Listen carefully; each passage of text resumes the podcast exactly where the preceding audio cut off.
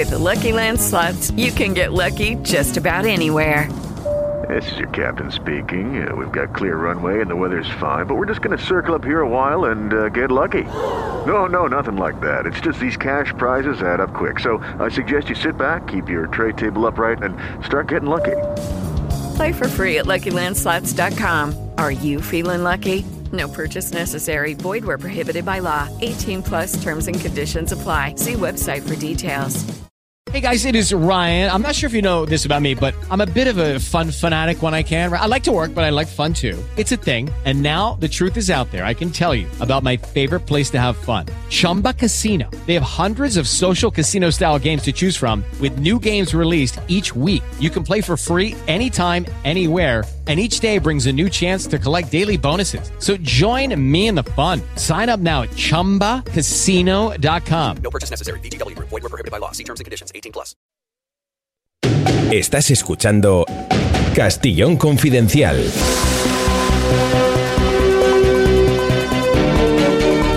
Ya estamos aquí, gracias amigos, eh, a través de cualquiera de las plataformas. Este es un espacio de información confidencial y contrastada. Gracias a Evox, Spotify, el canal de YouTube, suscríbanse que ya estamos en los primeros mil suscriptores a los que agradezco mucho ese seguimiento. Leemos todo lo que contáis, estamos pendientes de cada frase que ponéis. Gracias también al cierre digital H50, el catalán, a Gran Vía Radio Barcelona cada tarde a las 6 a Radio 4G Benidorm a las 11 de la mañana y 8 de la tarde y a Radio Montaña Leonesa a la 1. Eh, estamos felices de, poder decir que eh, cada día eh, se escucha más y tiene mayor repercusión lo que aquí se cuenta. El único objetivo, ya lo saben, darles información contrastada. No contar lo que cuentan otros, sino explicarles lo que otros cuentan o cuentan a medias. Y sin duda, mucha información que ofrecemos aquí cada día eh, no la verán publicada en ningún otro medio de comunicación, y mucho menos cuando aparecen personajes que son los protagonistas de la noticia y nos las cuentan de viva voz. Empezamos. Castillón Confidencial. Tenemos un programa repleto de información con varias cuestiones importantes y información confidencial, que es el compromiso que tenemos aquí con todos ustedes.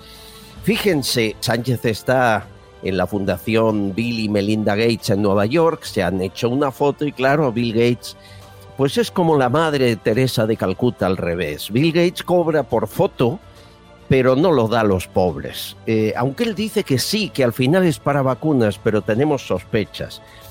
Miren, la Fundación Bill eh, Gates y Melinda Gates, que es su esposa, son eh, quienes mandan en la Organización Mundial de la Salud. Ellos dirigen a la OMS donde quieren, por eso le, le han inyectado más de 530 millones de dólares en los dos últimos años. Pero es que además dirigen Gavi. Gavi es la Alianza Global eh, para la vacunación y la inmunización, es decir, una organización eh, que eh, facilita la vacunación supuestamente en el tercer mundo, que a veces lo ha hecho, pero también lo hace en el primero para hacer millonarias algunas farmacéuticas. Gavi lo forma la familia de Bill Gates y Melinda, las empresas farmacéuticas y el Banco Mundial. ¿Qué pasa? Pues que le hemos dado mucho más eh, que 130 millones de euros a Bill Gates.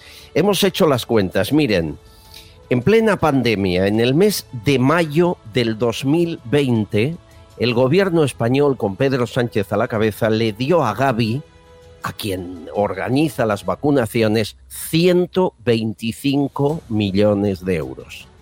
Posible que que ni se enteraran, ¿verdad? Lo publicó el Boletín Oficial del Estado, apareció en algunos digitales, lógicamente. Eh, España colabora con la vacunación. Bueno, en mayo 125 millones. En junio, al mes siguiente, 50 millones más. Entiendo que alguien de Gaby dijo es poco. Al año siguiente, 15 millones más, concretamente en junio del 2021. Y ahora, para la famosa foto, 130 millones más. Es decir, en dos años le hemos dado a Bill Gates 320 millones de euros. Estás escuchando Castillón Confidencial. Si necesitas viajar con silla de ruedas en taxi, o con tu mascota, o con un bebé y su sillita de paseo, ningún problema. Lo pides a la flota de Pide Taxi y te mandarán un taxi especial para ti. Pide Taxi trabaja con las principales emisoras de taxi de tu ciudad, que son propiedad de los taxistas locales, no de multinacionales o fondos de inversión. Y todo al mejor precio garantizado. Descárgate la aplicación de Pide Taxi. Policía de cabecera, saben que es Serafín Giraldo, inspector de policía, portavoz del digital policial H50. Eh, intenta analizar por qué Barcelona tiene tanta delincuencia y pone el énfasis en algo que ha puesto en marcha la capital eh, española, Madrid, la guerra contra la suciedad. Atención porque es muy importante y puede abrir camino para otras ciudades que tienen, por ejemplo, el problema de los grafitis o del botellón. Serafín Giraldo, bienvenido, ¿cómo estás? Hola Albert, hemos hablado muchísimas veces en este programa de la incidencia delictual en Barcelona, una ciudad que supera con creces al resto de España a nivel estadístico el índice de delincuencia, una ciudad donde se cometen muchísimos más delitos de todo tipo que en el resto de España. Esto se puede deber a muchísimos factores, uno de ellos es la protección institucional. Lo vemos muchísimas veces escuchando a la alcaldesa hacia sectores como los grafiteros, como los ocupas, como los manteros. Ese apoyo institucional de alguna manera favorece la delincuencia, la suciedad. La suciedad en el centro de la ciudad también favorece pues, la delincuencia, la dejadez institucional, en definitiva, es uno de los muchísimos factores que favorecen la delincuencia. Otros son factores sociales, factores demográficos, evidentemente, y factores políticos como el que estoy argumentando.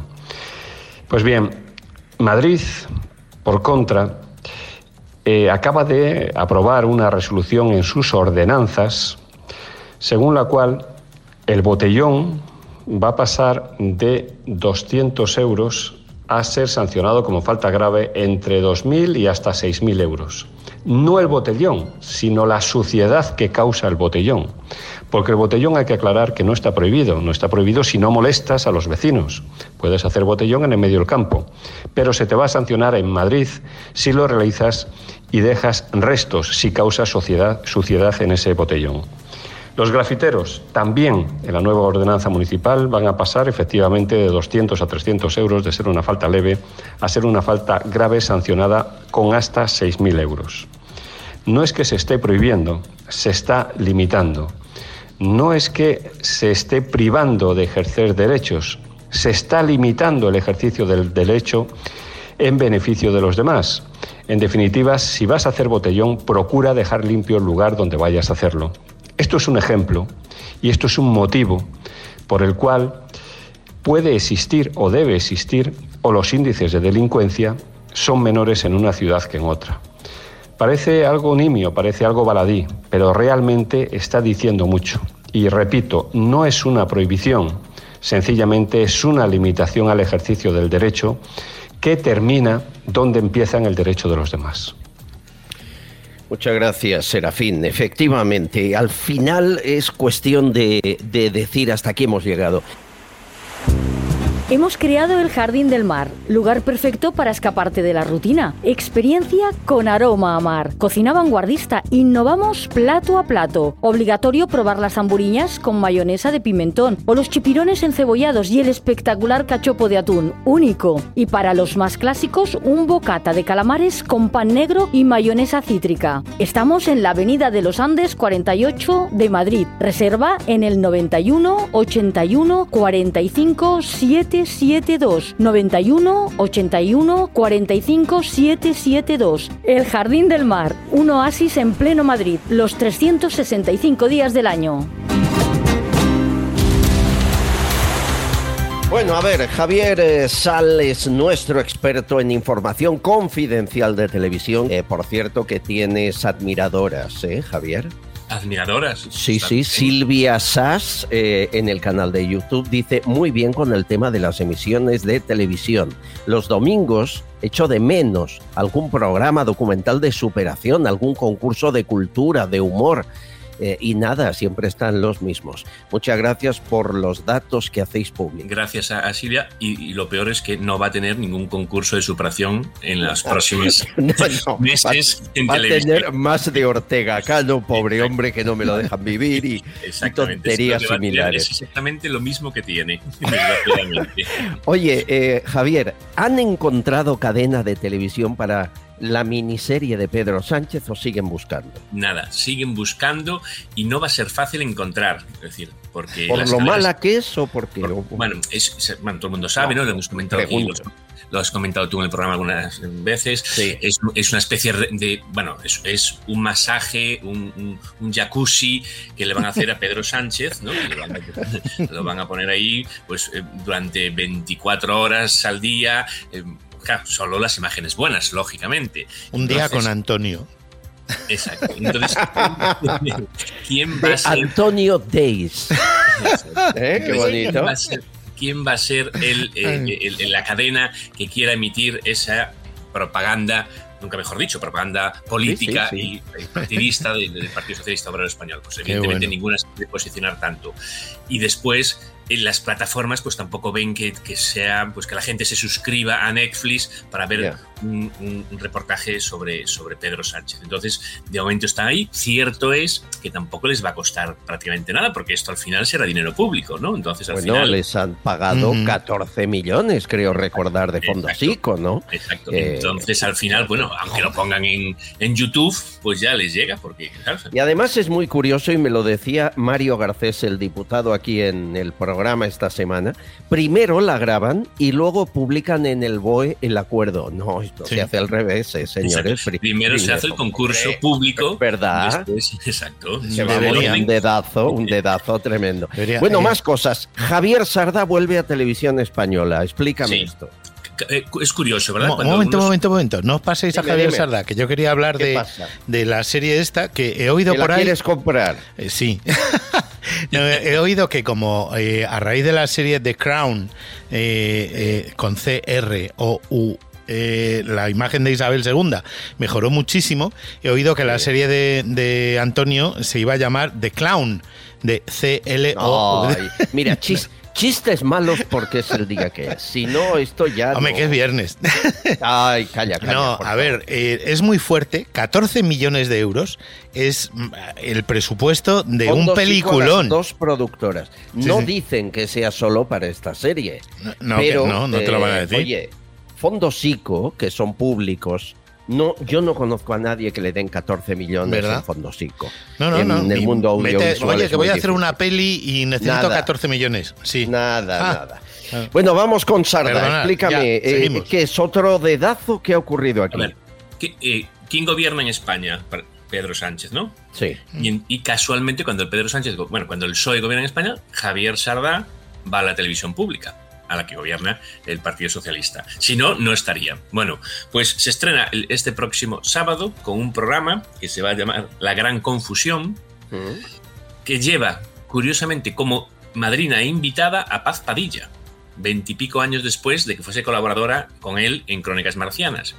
Pero yo creo que esto lo hace entre nosotros para fastidiar a Telecinco, porque sabes que Paz Padilla la tuvieron que readmitir en Telecinco y entonces estrena un programa, ella es ya de nuevo readmitida y presentadora de Telecinco y hace de madrina de Javier Sardá que casualmente compite con Sábado Deluxe, que es el programa de Jorge Javier en el que a ella la han echado. O sea que está hecho con muy mala leche. Está hecho con muy mala leche por parte de Sardá, por parte de Televisión Española, Televisión Pública y en contra de Telecinco y de, y de la fábrica de la tele y de, y, y de Ya, Jorge ya, Javier ya. Vázquez. Pues ahí está. Javier Sardá. Bueno, la- no está mal, ¿eh? Eh, Poner a la oposición, esto es como un ataque por la retaguardia. Lo que pasa es que la 1, eh, si llega a un 10% de audiencia, vamos, Y yo harán creo- una Ahí, fiesta. ahí. Es que es eso. y yo es- creo que Sardá, y yo creo que Sardá tampoco está ya ahora para tirar cohetes, es decir, no va a arrasar en audiencia. Total, total. es y lo último, no se ve. hay pésimas relaciones, me cuentas, entre compañeros de televisión. Y aquí nos gusta contar información confidencial. A ver, Javier Sal, por ejemplo, entre Ana Rosa Quintana y Jorge Javier Vázquez se llevan tan mal como parece. No, se llaman peor de lo que parece. Dios. Como son de la misma cadena, se tienen que, que que tienen que parecer que son amigos, pero se llevan horrible. ¿Por qué? Principalmente, pues por el divismo de Jorge Javier. Jorge Javier quiere ser el, la reina total de Telecinco. Y bueno, pues es cierto que ahora mismo está de capa caída en audiencia y la reina incluso sin estar, porque recordemos que durante toda esta temporada, no, esta última temporada, no ha estado por tema médico Ana Rosa Quintana y aún así su programa sigue siendo hiperlíder, cosa que el Javier no lo es. Entonces, por cierto, ¿por qué, por qué Ana Rosa no ha vuelto? Se anunció la vuelta y se Sí, volvió a retrasar. ¿Qué ha pasado ahí? nada, tema, tema de salud, sabes que ha tenido Sigue cáncer. y el cáncer no está del todo no, no está del fuerte todo como bien. para estar. Exactamente. Bueno, pero es, un, mejora. es un programa, es un programa duro porque es de- desde las 8 y pico de la mañana hasta las, hasta las Sí, sí, 12 y media, es decir, y no está aún en condiciones lamentablemente condiciones de salud para poder presentarlo. Bueno, pues entre los dos, fíjate, eh, Jorge Javier ha dicho esta semana que vengo a trabajar, no a que me men en mi cara, Caray. Qué- haciendo qué- qué fino. referencias claras a Ana Rosa Quintana. ¿eh? Dios Qué mío. fino y delicado. Oye, hay otra pareja que se lleva a matar, eh, pero hasta el punto que se van a demandar en tribunales y han sido compañeros de plató. Ciro López, el periodista deportivo, con Josep Pedrerol. Un día Ciro López va y le dice a Pedrerol que tiene prácticas y formas de hacer sicilianas. Vamos, como si fuese un mafioso. Y. Pedrerol ha salido como una bestia eh, y dice que le lleva a tribunales, ¿no? ¿Qué pasa? Exacto. Bueno, ahí simplemente lo que ha pasado, es decir, recordemos cuando, cuando Pedrerol hacía punto pelota en Intereconomía, Sí. programa en el que empezó, el colaborador, uno de los colaboradores estrellas era Ciro López.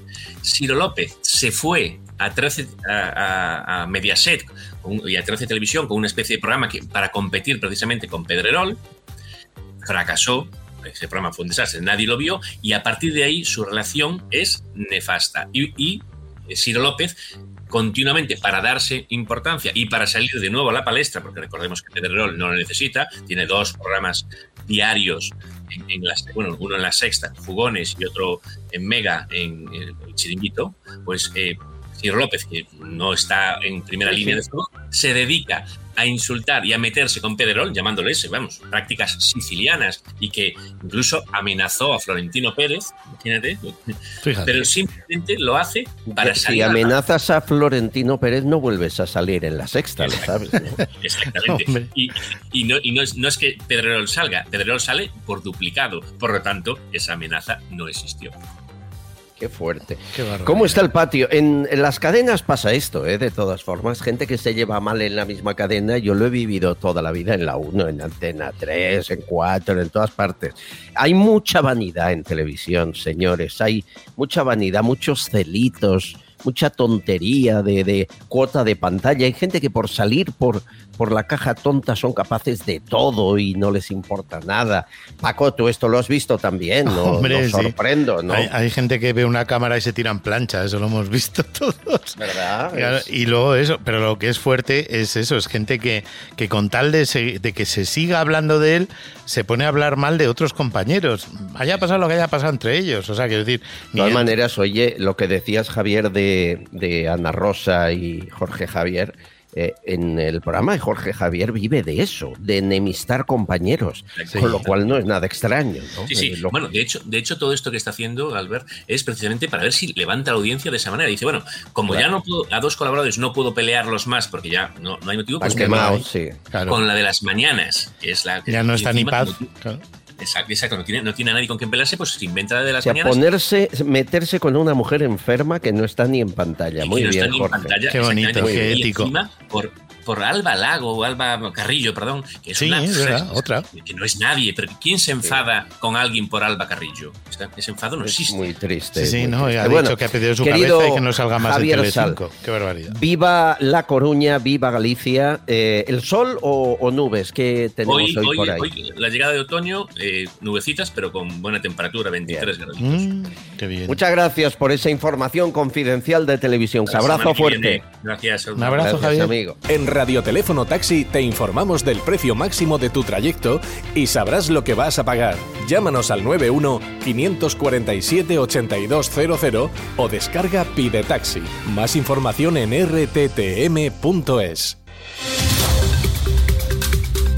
Es eh, tan grave esta información, lógicamente eh, pasa lo que ocurre a menudo y denunciamos aquí, que, que no se refleja las informaciones más importantes en los medios, sino las que in- interesan reflejar. Y como está salido en el debate.com, pues eh, ha tenido mm, poquísima repercusión en los grandes informativos televisivos, pero en cambio mucha en redes sociales. Es una información que firma la compañera Ana Martini que dice así, Sánchez quiere tomar el Tribunal Constitucional para que permita una nueva consulta en Cataluña. Es muy gordo esto, ¿eh, Paco? Eh, est- estamos. eh, Ana Martín demuestra con un documento que está todo pactado con Esquerra Republicana, entre Esquerra Republicana y Sánchez, para permitir algo parecido a un referéndum en Cataluña en breve. Pero que para eso necesitan dominar el Tribunal Constitucional. Ana Martín, bienvenida. Hola, buenas tardes, Albert. ¿Cómo estás? Pues muy bien, aquí desde la redacción del debate, eh, ultimando el número de mañana y, y el del domingo también, y seguiremos dando guerra con este asunto además. Muy bien. El, el titular es eh, tremendo porque demuestra algo. eh, no entendíamos que ahora que lo tienen eh, todo por la mano, eh, me refiero a Esquerra Republicana, Junts per Cataluña, los independentistas no pidieran un referéndum, no lo entendíamos. Lo piden cuando no se lo van a dar y ahora que les dan todo, no lo piden. Claro, tu información explicaría eso. Está todo pactado y por escrito, ¿no? Sí, eh, efectivamente. Y aquí el, el constitucional, claro, juega un papel muy importante. La gente a veces eh, no termina de entender qué repercusión eh, puede tener un cambio de mayorías en el, Tribunal Constitucional o qué repercusiones puede tener en el, día a día el bloqueo del Consejo General del Poder Judicial. Pues aquí tenemos algunas y es que eh, hasta la fecha el Tribunal Constitucional Alver ha sido un auténtico muro de contención contra el independentismo vasco y catalán, lo fue con el, el plan Ibarrecha, acordaos, lo fue después con la consulta en 2014, si mal no recuerdo, de Artur Mas, y lo ha, lo ha sido más recientemente en 2017 con el referéndum ilegal. En los tres casos eh, el Tribunal Constitucional actuó declarando inconstitucional tanto el plan Ibarreche como aquella consulta y como el referéndum eh, ilegal. Entonces, bueno, pues eh, cargarse la mayoría conservadora y conseguir un bloque, yo, a mí no me gusta llamarlo progresista, sino de izquierdas, No, porque claro, hablando en plata sería un que- bloque Son más de antiguos de, progresista nada. Efectivamente, y se trata de, de- bueno de que validen una futura consulta. No será un referéndum de autodeterminación, al ver, porque ¿Qué fórmula crees tú que elegirían? Bueno, pues eh, eh, a ver, también el independentismo ha aprendido de algunos errores. Un referéndum unilateral yo creo que está descartado, entre otras cuestiones, porque no tiene encaje posible. Para hacer algo así habría que, que hacer una reforma agravada de la Constitución y ello supone eh, disolver las Cortes, convocar elecciones, en fin. Sería algún tipo eh, de, consulta que eh, bueno tuviera un ca- encaje aunque aunque fuera con forceps casi si me apuras eh, en la constitución. Claro esto pasa eh, por eh, dos fases fundamentales. Primero como decíamos cargarse acabar con la mayoría conservadora del tribunal constitucional y luego que Sánchez siga en la Moncloa porque la Constitución estipula que, la autorización para cualquier eh, tipo de consulta popular por referéndum eh, ha de autorizarla el Estado y por tanto es una potestad que compete mm. en exclusiva al presidente del gobierno. Por eso, tú hablas de un... empiezas... Sí, tú hablas de un magistrado, José Manuel Bandrés, creo, ¿no? Eh, persona clave que ellos quieren colocar en el Constitucional.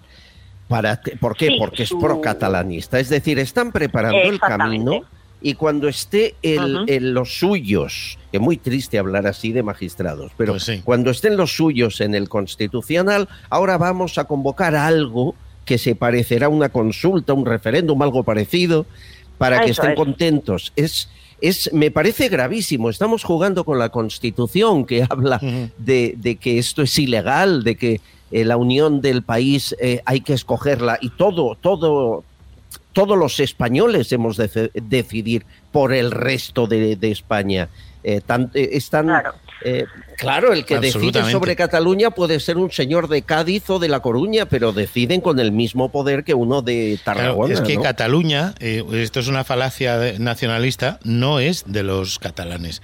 Cataluña es de todos, igual que Cádiz, Andalucía, Madrid claro. o lo que sea. Eh, eso, punto primero.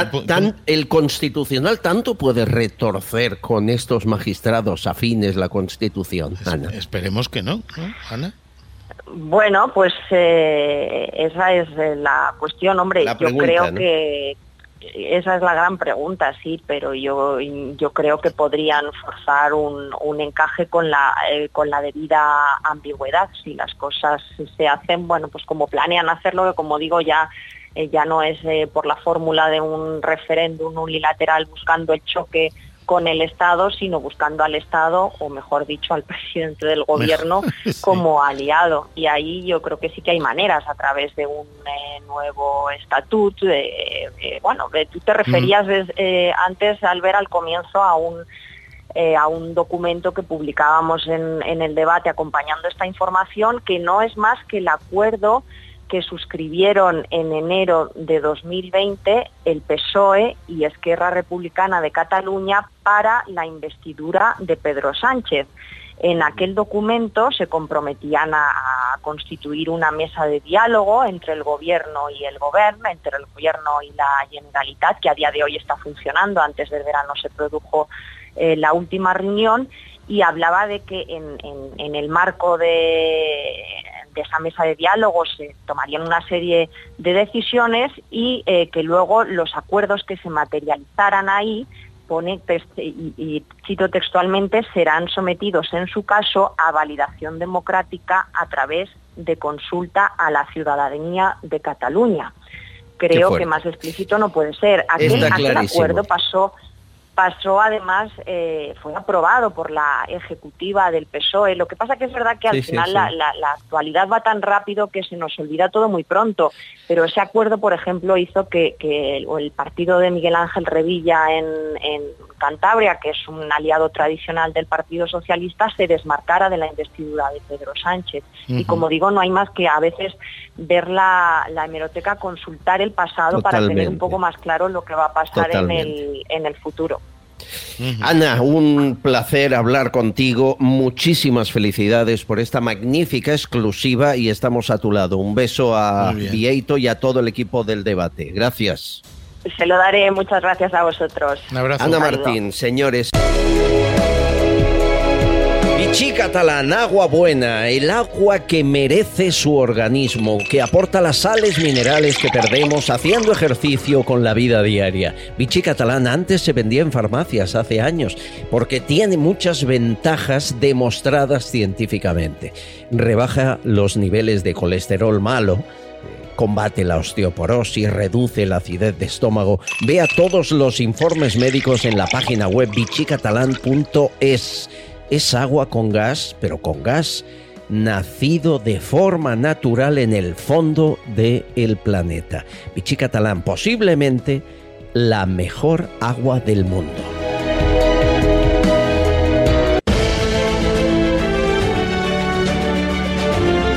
Estás escuchando Castillón Confidencial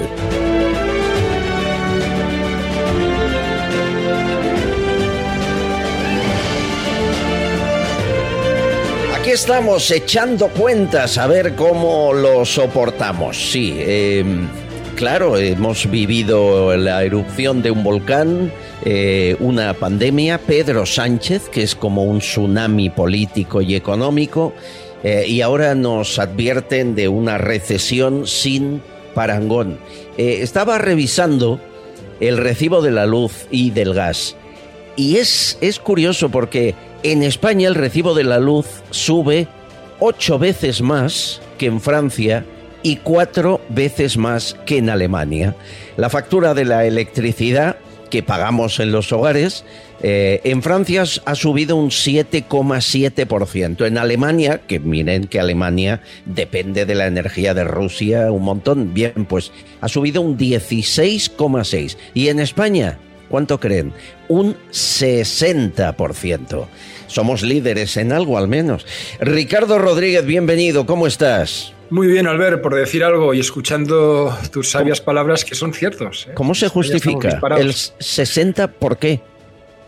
Pues básicamente pues porque nuestro mix de energía es diferente al del resto de, de Europa, a pesar de que una carga, una carga importante de la energía eh, sea el gas. Pero nosotros tenemos un mix diferente que en ocasiones nos ayuda y en esta ocasión nos está perjudicando y bastante.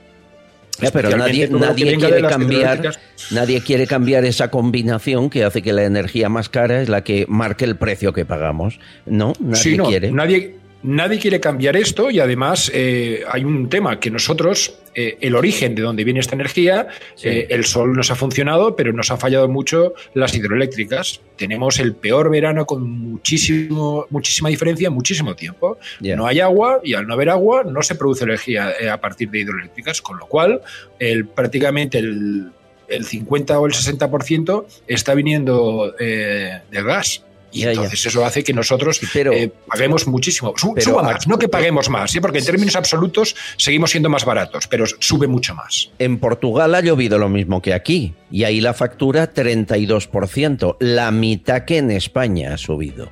Es decir, al final eh, lo de la, el, viento, la lluvia, esto marca muy poco el, el recibo. Lo que de verdad lo encarece es el sistema que nos hemos creado, que nos han obligado a, a crear para que acabe marcando el precio final la energía más cara. Juan Carlos Galindo, ¿cómo estás Galindo? ¿Qué tal Valencia? magníficamente bien por aquí lloviendo, querido amigo, lloviendo. qué alegría me das. Consejero de la Agencia Valenciana Antifraude, experto en, en delitos, en blanqueo de dinero. Eh, em, yo no quiero pensar que haya intereses para que esto no se cambie, intereses económicos que acaben repartiendo dinero incluso a los que legislan. Porque claro, eh, miren que sería fácil cambiar eh, las formas que, con las que nos hemos dado que la factura se, se establezca, pero nadie lo hace, nadie pone el cascabel al gato, Galindo, me hace pensar mal. Eh, así es, no solo lo piensas eh, tú, sino que lo pensamos muchos, entre ellos me incluyo yo, pero esto es un modelo de Estado que ya desde hace tiempo eh, le debemos muchos favores a las energéticas y concretamente a las eléctricas. de la época de Felipe González, luego vino Aznar, recordemos ese lío que hubo con esa parada y se iba a incrementar mucho la luz, y luego estas ruedas giratorias, puertas giratorias que que los expolíticos de primer nivel terminan en, las grandes empresas de energía. ¿no? Yo creo que hay que repensar el modelo y, por supuesto, intervenir, Albert, que no se está interviniendo. Ya. Bueno, intervenir, pero ¿hasta dónde? Eh, eh, ¿Bruselas nos deja manos libres para cambiar esto, Ricardo, o no? ¿O nos obliga? Y eh, después tú no paras de, de decirnos que nos están mintiendo, pero también Bruselas. Sí, también Bruselas. Bueno, vamos a ver. Eh, yo el otro día veía archivos del pasado, no del pasado, de hace tres meses o cuatro meses o cinco meses, a principios de año. Eh, la presidenta del Banco Central Europeo no se cansaba de decir que esta inflación que estábamos teniendo iba a ser temporal seguían diciendo mentiras, o sea, eh, nos mienten todos. Y, la ministra de Economía, Ricardo, y la ministra de Economía de nuestro país. Y la ministra de Economía, y que creo que sí, que sí, pero con que la pregunta ha sido de Europa, quiero decir Europa sí, nos Ah, miente. perdón, perdón. Y en Europa, y en Europa además, la realidad es que eh, no nos dejan hacer. Esas son las partes buenas y las partes malas de, de pertenecer a Europa. No tenemos una capacidad para cambiar la política de precios en cuanto a la energía mm, que podríamos tener si fuéramos país independiente, pero también es verdad, o fuera, independiente, fuera de la Unión Europea. También es Sí. verdad que tendríamos nosotros muchas menos. eh, pero a día de hoy, el que marca estas políticas, más allá de la excepción europea, que nos dieron permiso eh, desde Europa para hacerlo, al menos hasta final de año. Eh, más allá de esta pequeña excepción, no podemos eh, tocar nada más. Lo que no sé es la presión que estamos haciendo para que se pueda cambiar. Yo creo que tampoco estamos haciendo presión. Por lo tanto, igual es que no nos interesa. Igual es que hay alguien de aquí del gobierno que le interesa que la factura de la luz siga siendo alta porque los impuestos son altos. Y entonces siguen recaudando más. Eh, eh, tú eres de los que piensan, no sé, Galindo, eh, que eh, la pasta se la están guardando para eh, darnos migajas en campaña electoral. Es decir, estos veintipico mil millones de más que les estamos pagando no vuelven a la población, no rebajan el IVA más que con migajas. Eh, esto, esto puede ser campaña electoral, pero yo creo que la gente tiene memoria, Galindo, o seguimos creyendo que el que te rebaja el impuesto el último día es el que hay que votar. Por, desgracia, eh, tenemos nuestra memoria es corta, muy corta. O-. Ojalá eh, eh, todos eh, escucharan tu programa, escucharan otros programas donde con libertad y con, plena convicción de lo que estamos diciendo damos información para que el que nos escuche pueda llegar a una toma de decisiones. Pero, no, la información que llega es la que es. Vivimos en la inmediatez, en el WhatsApp, en el Twitter, en el hoy, en el rápido, rápido, rápido, que no habrá como si no fuera un mañana. Y esto la gente de marketing político lo sabe. Y efectivamente, querido Albert, van a utilizar ese dinero para estas paguicas que decimos por aquí o en, Aragón, para, bueno, pues comprar ese voto, ese 30 o un 40%, que creo que el último CIS daba de indecisos, para que una vez más con nuestro dinero, con el tuyo y con el mío, eh, puedan torcer, puedan doblegar a su lado, ¿no? Los que mandan. Pero por desgracia tengo que decirte que la memoria es corta, Albert. Escuchen Y especialmente, dime, dime. especialmente al ver, mira, hay una cosa que es muy importante. Tú tienes que intentar que la gente justo antes de elecciones no meta el dedo en la llaga. Es muy importante. Por ejemplo, nos han, nos han mentido eh, con los datos del turismo. Yo cuando veo a los periodistas que analizan esos datos y dicen España ha vuelto a niveles del 2019, es que no saben leer los papeles. Es que no se dan cuenta que eso es una falsedad. Porque han ido a dos cosas. A cifra de visitantes, que estamos un 10% por debajo, casi llegando, y a cifra total de ingresos. Pero señores, que llevamos dos años, uno con una inflación del 6% y otro por encima del 10%, ¿por qué no la descuentas? Porque si tú descuentas Claro. eso, te das cuenta que el turismo ha sido un fracaso este año. Y encima, un tercio del turismo de este año son británicos, que el año que viene van a estar en recesión y no van a venir a España. Eso no lo dicen. Y como estas hay 50 mentiras o 50 cosas que no queremos ver al ver. Ayer, ayer, eh, escuchaba a gente que decía, bueno, ahora vendrán los rusos eh, huyendo de Putin. Bueno, sí vendrán los rusos, pero los que huyen de Putin no son los multimillonarios oligarcas. ¿eh? O sea que- Exacto. Es más, los oligarcas Galindo han salido de nuestro país por miedo a que les eh, quiten las propiedades o se las embarguen, ¿verdad? A- a- así es, y de hecho, algunos que otros están en busca y captura silenciosa, que llamamos, ¿no? No es una orden judicial de busca y captura, pero sí tanto la Hacienda Pública, que es la que más información tiene de este país. Recordemos esto, la hacienda pública es la que más información tiene de cualquier ciudadano que esté viviendo, residiendo o pasando por aquí. Están buscándoles, viendo esas, eh, esas empresas concatenadas, esas estructuras financieras donde ocultan que realmente son ellos los propietarios de yates, mansiones, edificios, eh, en fin, todo tipo de lujos que están aquí en este país. Y por supuesto, lo que sí tengo que decirte, permíteme un matiz, es que ucranianos de clase media y clase alta tenemos muchos aquí en la costa eh, levantina. Eh, me, me, consta porque tengo compañeros trabajando en Alicante, en Murcia, inclusive también por la parte de, de, Cataluña, por supuesto, ¿no? Esa costa brava. Están llegando los pudientes a eh, cuanto menos pasar aquí lo que obviamente pues creo que cualquiera haríamos si estuviéramos en su situación, que es huir de una, de una guerra. ¿eh? Si eres una empresa, operan con las principales compañías de cada ciudad, con las mejores flotas de taxi. Conocerás en todo momento los gastos de tu empresa y recibirás la factura detallada a fin de mes. Y todo con un clic a través de la aplicación de Pide Taxi.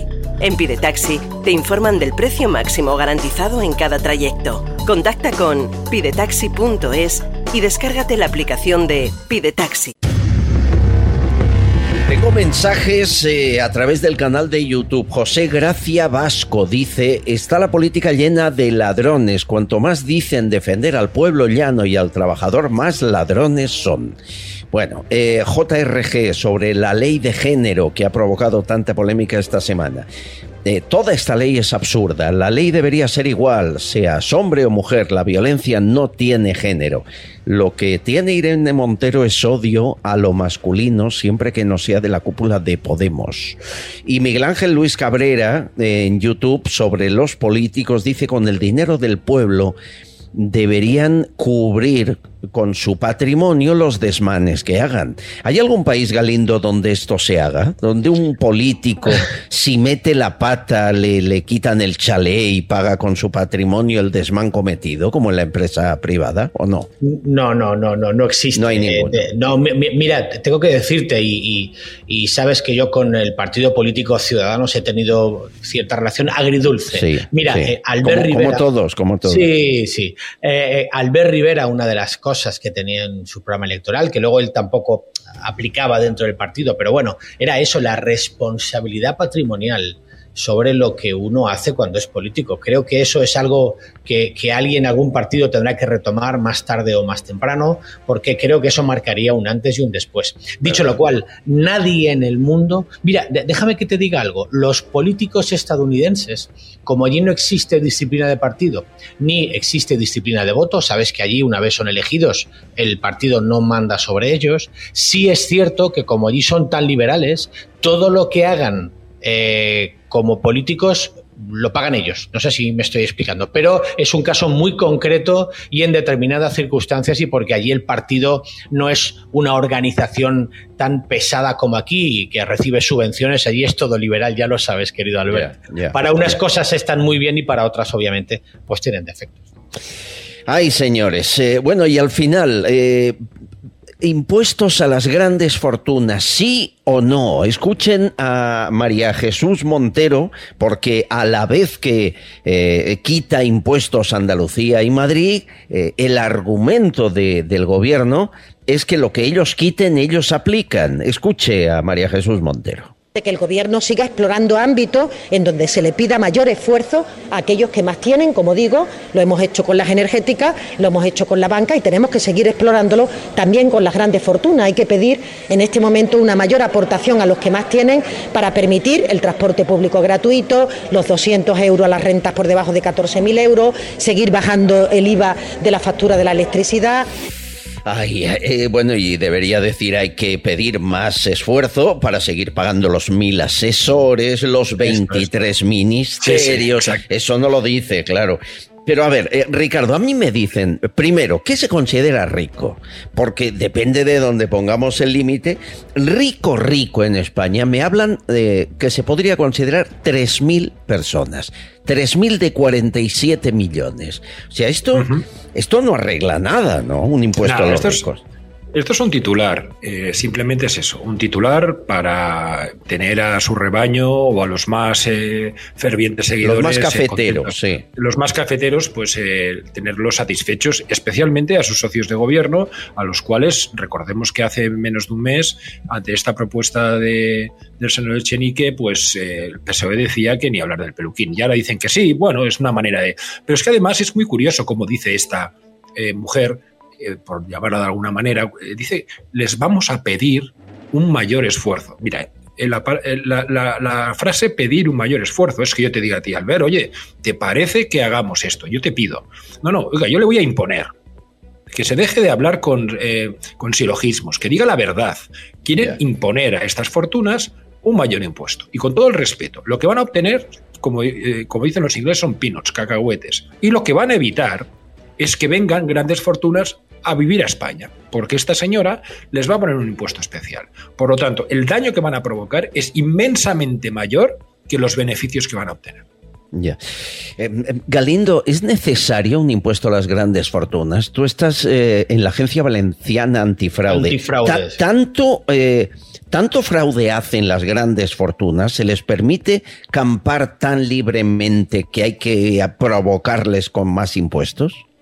Eh, a ver, eh, es un poquito complejo la pregunta que me acabas de hacer. Por un lado, el que tiene posibles eh, tiene más posibilidades de eludir. Siempre te hablo de, de legalidades, no te hablo de evasión de impuestos. ¿eh? Y, Sí, sí. y- y- de legalidades. Es cierto que los entramados societarios, las grandes fortunas pueden moverse de una manera internacional, jugando con esa diferencia de IVA, con esa diferencia de tributación, donde fabrico, donde vendo, donde comercializo. Es decir, eh, esos precios por transferencias, el precio por transferencias, cuando yo entre empresas, me transfiero dinero porque digo que una empresa va mal, cuando puede ser verdad o puede ser mentira. Hasta prácticamente tres o cuatro años después nadie puede verificar que eso sea cierto. Y entonces voy jugando con los balances año a año y tributando, como, como es cierto, cerca del, del- de- al 1 o al 2 o inclusive al 3%, ¿no? Cuando las sociedades limitadas, eh, todos sabemos que tributamos al 25% de, de- de normal.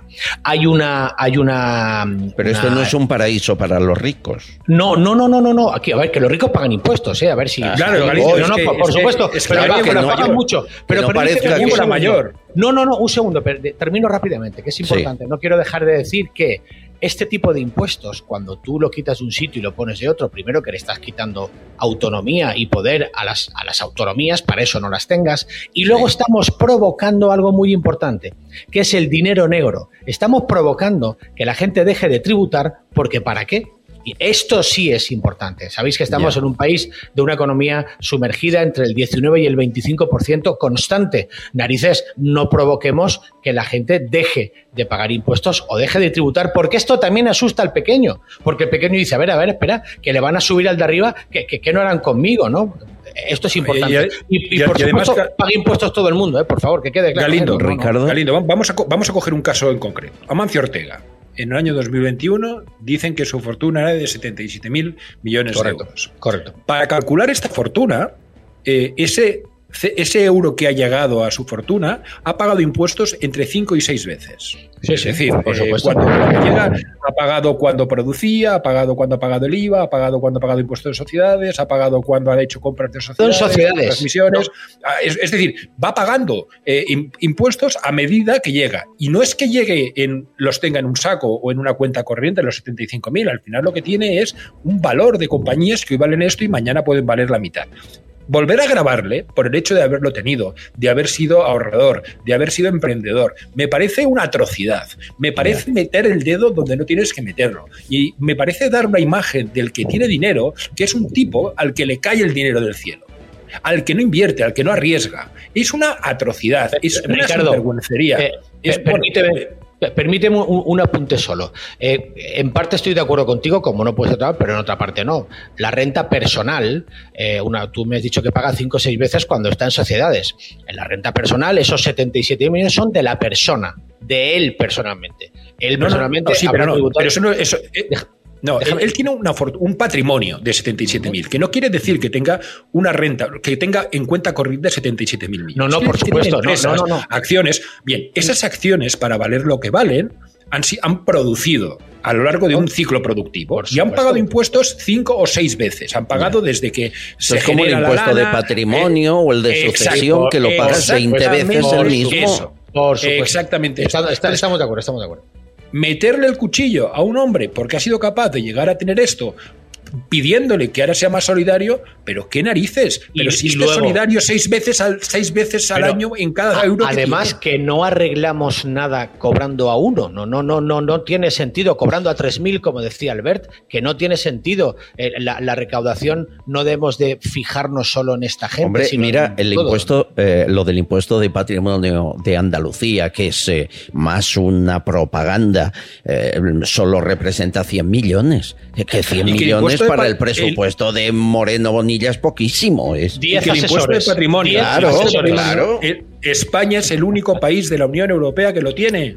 Pero es bueno, no me dicen que Suiza y Noruega tiene algo Es que no- parecido, no, pero que no es lo no mismo. Eso no es de la Unión Europea.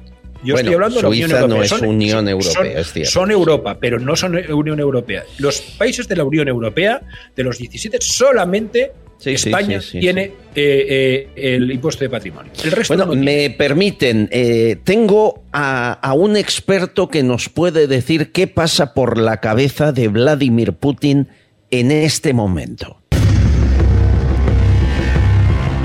La situación en Rusia sigue más que caliente, con movilizaciones de ejército, con eh, envíos de órdenes a los militares por parte de Putin para que miles de personas vayan a sustituir a los muchos soldados que tiran el arma y abandonan el frente. Los trenes y aviones siguen repletos de rusos que huyen para no ir a la guerra. Más de mil detenidos en manifestaciones, una situación candente. Lo peor fue la declaración que hizo Vladimir Putin amenazando con armas nucleares. Estas fueron sus palabras. Aquellos que amenazan a Rusia, quiero recordarles algo. Nuestro país también tiene todo tipo de armas, algunas más modernas que la de los países de la OTAN. Si se produce cualquier amenaza a nuestra integridad territorial para defender a Rusia y a su pueblo, usaremos sin dudarlo todos los medios que tenemos a nuestra disposición. Esto no es un farol. Los ciudadanos de Rusia pueden estar seguros de que la integridad territorial, patria, nuestra libertad están defendidas.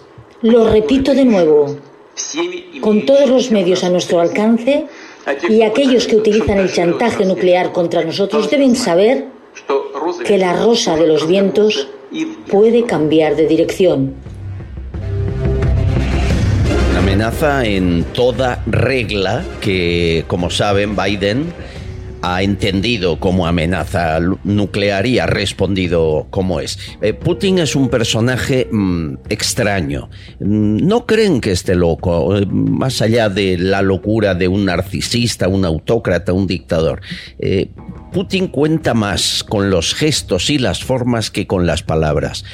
Se ha hablado mucho de sus problemas de movilidad. Decían cuando anunció la invasión que si estaba enfermo. Se habló de, de Botox, que parece que, que usa para evitar eh, gestos en su rostro. Sin embargo, del Putin que advirtió la invasión de Ucrania hace ya meses, al Putin de esta semana, que habla de movilización y guerra, ha cambiado.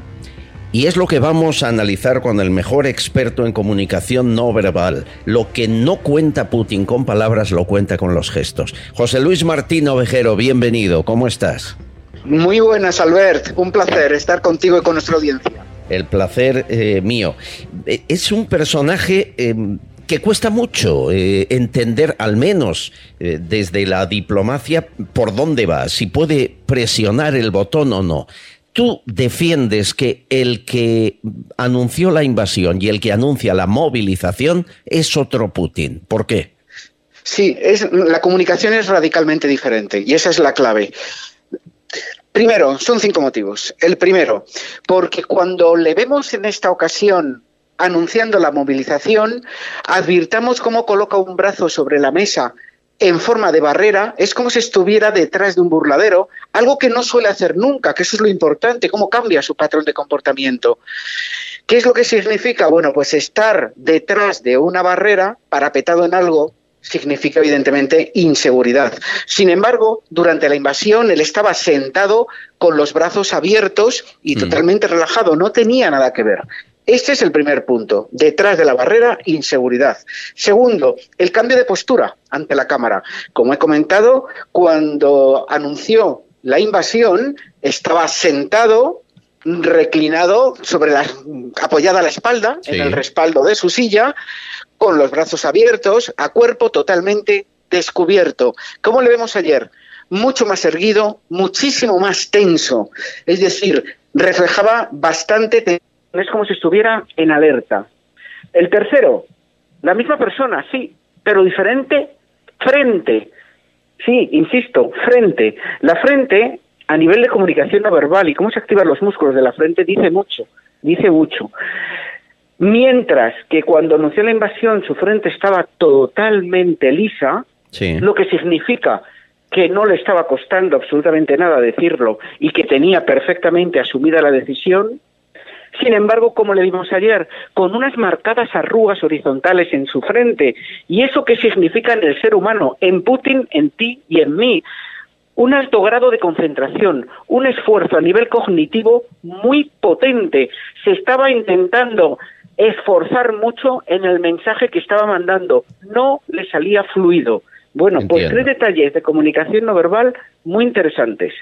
Pero tenemos dos de análisis de lenguaje, ¿eh? Por ejemplo. También. El primero, creo que es el más importante de todos, el cambio de su implicación.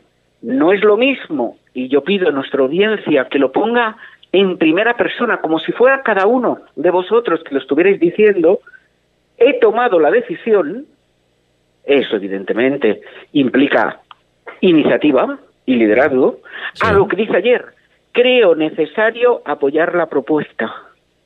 No tiene nada que ver está diluyendo responsabilidades. Sí, sí, como si fuese el Ministerio de Defensa y el cuartel general quienes han tomado la decisión de... apretar el botón y no él. Eh, exactamente, diluye completamente responsabilidades. Una persona como es él, al que le gusta el liderazgo por encima de cualquier otra cosa, que quiere que su, su pueblo y en el mundo le vean como un verdadero líder, le tiene que haber costado mucho decir que la iniciativa no es suya, y si lo hace así, es porque vuelvo a ver inseguridad en sus palabras, por un lado, y por otro lado, quiere dar una imagen de grupo, de equipo, que no parezca un hombre aislado. Detalle también interesante. Y el quinto punto de análisis del lenguaje es su intento de cercanía y complicidad, que cuando yo le oía me quedaba bastante sorprendido, estaba llamando a filas a una parte de la población y se estaba refiriendo a ellos como estimados amigos, estimados amigos. Lo repitió dos veces en su breve comparecencia. ¿En la invasión dijo alguna vez amigos? Nunca. No había amigos. Esto es lo que llamamos en términos coloquiales hacer la pelota. Así de claro. Muchos estimados amigos, eh, estimados amigos, ¿para qué? Para que vayas a la guerra. Es muy importante. Eh, lo, que, lo que estás definiendo es Putin está más inseguro, está tenso, le cuesta la concentración, está en alerta, intenta no parecer aislado, lo cual significa que lo está, y busca la complicidad del pueblo porque parece que le falta. Eh, Exacto. Eh, pero eso es un Putin más peligroso que, el de la invasión, ¿no? Más al límite. Yo nunca he tenido tanto miedo a Putin como ahora, porque es un cóctel de inseguridad y tensión. Yo prefiero un líder seguro, y firme, que no un líder tan inseguro y tan tenso, que en cualquier momento puede hacer cualquier cosa. José Luis Martín Ovejero, sorprendente pero importantísimo análisis y decirles que este tipo de, de, análisis de comunicación no verbal es la que está haciendo ahora los servicios de espionaje, por ejemplo la CIA, en Estados Unidos para saber qué va a hacer Putin, cuál es su próximo movimiento. Aquí se lo avanzamos. Un abrazo fuerte, gracias amigo. Un abrazo muy grande, Albert. Carlos Galindo, Ricardo Rodríguez. Eh, ¿Teméis que presione el botón este loco, eh, Galindo? ¿Crees que es capaz? Sí, sí. Eh, yo no creo que sea un farol. Esto no. hay, creo que hay un dicho que seguro que digo mal.